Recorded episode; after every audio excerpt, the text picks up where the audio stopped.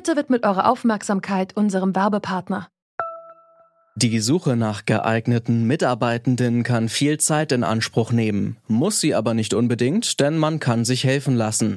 Zum Beispiel mit den Premium-Stellenanzeigen von Indeed, denn damit wird eure Stellenanzeige in der Suche sichtbarer und Bewerberinnen und Bewerber werden schneller auf euch aufmerksam. Indeed schenkt euch jetzt 75 Euro Startguthaben für eure Premium-Stellenanzeigen.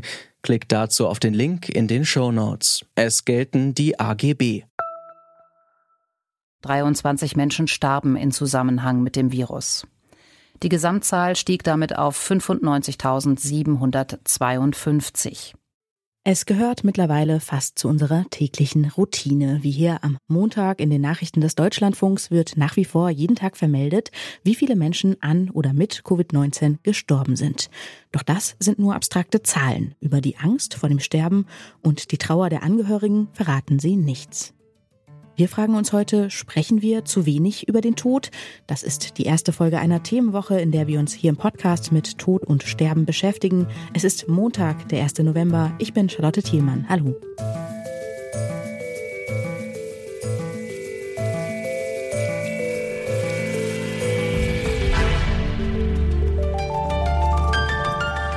Zurück zum Thema.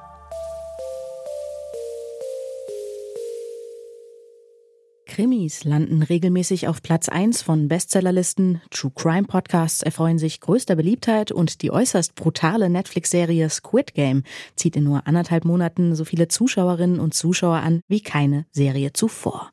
Um uns zu unterhalten, setzen wir uns gerne mit dem Sterben auseinander, aber über unseren eigenen Tod oder den von Angehörigen sprechen wir nur ungern.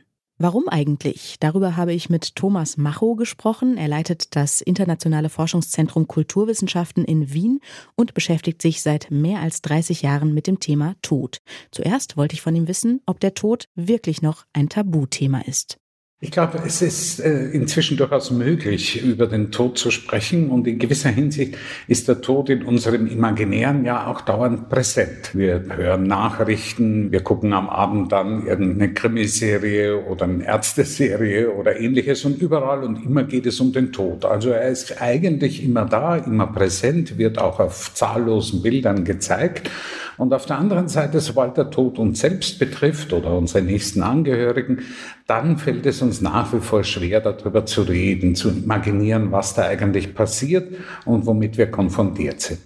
Der Tod ist also sozusagen ein Tabu zweiter Ordnung. Dann, wenn wir selbst nicht unmittelbar mit ihm zu tun haben, können wir ihn jederzeit imaginieren und uns vorstellen und in Bildern sehen. Aber sobald es uns betrifft, fällt es schwer, darüber zu sprechen. Die Frage stellt sich jetzt natürlich, wie wichtig ist es denn überhaupt, über das Sterben zu sprechen? Unser Umgang mit dem Tod ist ja vielleicht ohnehin sehr stark geprägt durch Rituale, durch Beerdigungen, durch Trauerfeiern, dadurch, dass wir zum Beispiel von nahen Verstorbenen Bilder aufstellen. Ist das Sprechen da überhaupt so wichtig? Ja, es ist schon wichtig, weil äh, alle Erfahrungen, die ich selbst oder eben auch Freunde und Freundinnen äh, mit diesem Thema oder mit dieser Erfahrung gemacht haben, Rituale helfen über den Augenblick hinweg. Aber danach ist man natürlich sehr alleingelassen ähm, und es fällt dann immer schwerer darüber auch zu sprechen. Ich kenne das auch, wenn ich einen Freund, der gerade seine Frau verloren hat in der Covid-Zeit, wenn ich mit dem drüber rede, man fängt dann so an mit der komischen Frage, wie geht's dir? Und weiß gleichzeitig, dass es natürlich eine völlig absurde Frage ist und dass der andere genau auf diese Frage eigentlich auch nicht wirklich antworten kann. Sprechen wir nochmal über das Sprechen über den Tod. Das ist ja auch stark ritualisiert. Man kondoliert klassischerweise mit mein Beileid in Todesanzeigen. Da gibt's gängige Formulierungen wie unser Opa ist friedlich entschlafen. Sind wir da, wenn es um den Tod geht, zu formal und vielleicht auch zu unkreativ? Ja, wir sind da entschieden noch zu unkreativ und zu formal.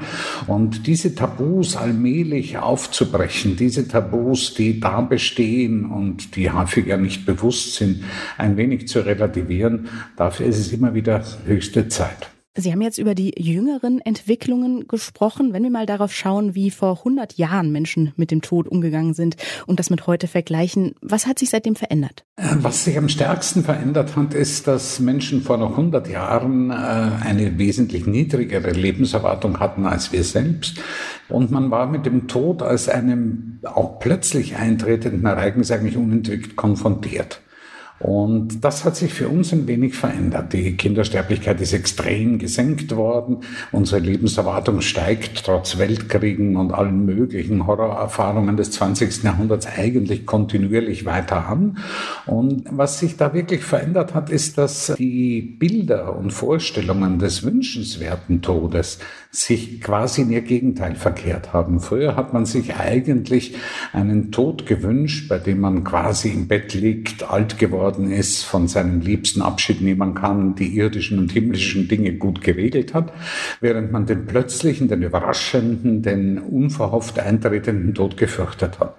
Heute ist es eher umgekehrt. Wenn ein Mensch plötzlich stirbt, etwa an einem Hinterwandherzinfarkt oder ähnlichem, wo man den sogenannten Sekundentod stirbt, sagen viele Menschen eigentlich ein schöner Tod. So einen Tod würde ich mir wünschen, während man gleichzeitig diesen allmählichen Tod, der inzwischen allerdings eben auch Jahrzehnte dauern kann, besonders fürchtet. Das ist sozusagen das neue Schreckgespenst geworden, mit dem wir umzugehen lernen müssen. Und das ist nicht ganz einfach dass wir als Gesellschaft zu wenig über den Tod sprechen, das findet auch Julian Heigel. Er hat in Berlin ein alternatives Bestattungsinstitut gegründet. Im Interview hat er mir erklärt, warum das Sprechen über den Tod bei einem Trauerfall helfen kann. Also erstmal würde ich sagen, dass Familien und Bezugspersonen miteinander zu wenig über den Tod sprechen. Also ich erlebe oft die Situation, dass Leute im Sterben liegen, der Tod kündigt sich an und trotzdem darf darüber nicht gesprochen werden. Oder darf alles, was mit Beerdigung und wie machen wir das dann, gar nicht genannt werden, weil dann wird's real oder so. Also so eine ganz große Angst, sich dem auch zu stellen. Und auch immer so mit einem über 90-Jährigen zu sagen, das wird schon wieder und du schaffst das. Und kann ich auch nachvollziehen. Trotzdem habe ich dann auch offen Gefühl, Leute, es würde euch alle entlasten, wenn ihr es jetzt einmal aussprecht. So. Und dieses Vermeiden, was bedeutet das konkret für unseren Umgang mit Trauer und auch vielleicht mit der Vorbereitung auf den eigenen Tod? Also ich glaube, ein Problem ist, dass viel zu wenig darüber gewusst wird, wie geht Sterben, wie geht Beerdigen, was gibt es für Möglichkeiten. Ich bin ja viel auf Twitter unterwegs und da stelle ich mich sozusagen täglich den Vorurteilen, was Leute irgendwann mal vor 20 Jahren übers Beerdigen gehört oder erlebt haben. Das sind oft so falsche Mythen, die so im Hinterkopf transportiert werden und wo ich oft sage, nein Leute, das stimmt überhaupt nicht. Es gibt heute ganz andere Möglichkeiten und Sterben hat sich auch verändert und Beerdigen hat sich verändert. Haben Sie da einen bestimmten Mythos im Kopf?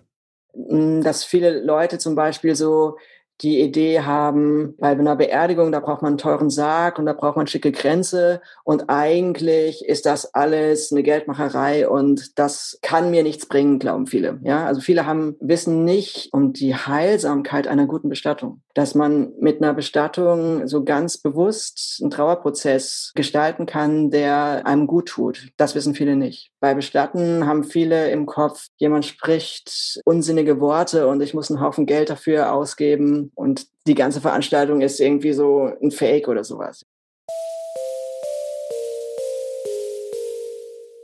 In Medien und Popkultur ist der Tod immer präsent. Doch sobald wir selbst unmittelbar betroffen sind, fällt es uns schwer, über den Tod zu sprechen. Dabei kann es beim Abschiednehmen helfen, wenn wir uns bewusst mit dem Tod auseinandersetzen, gerade wenn wir zu den Menschen, die gestorben sind, eine enge persönliche Beziehung hatten. Höchste Zeit also, die vielen Tabus rund ums Sterben aufzubrechen.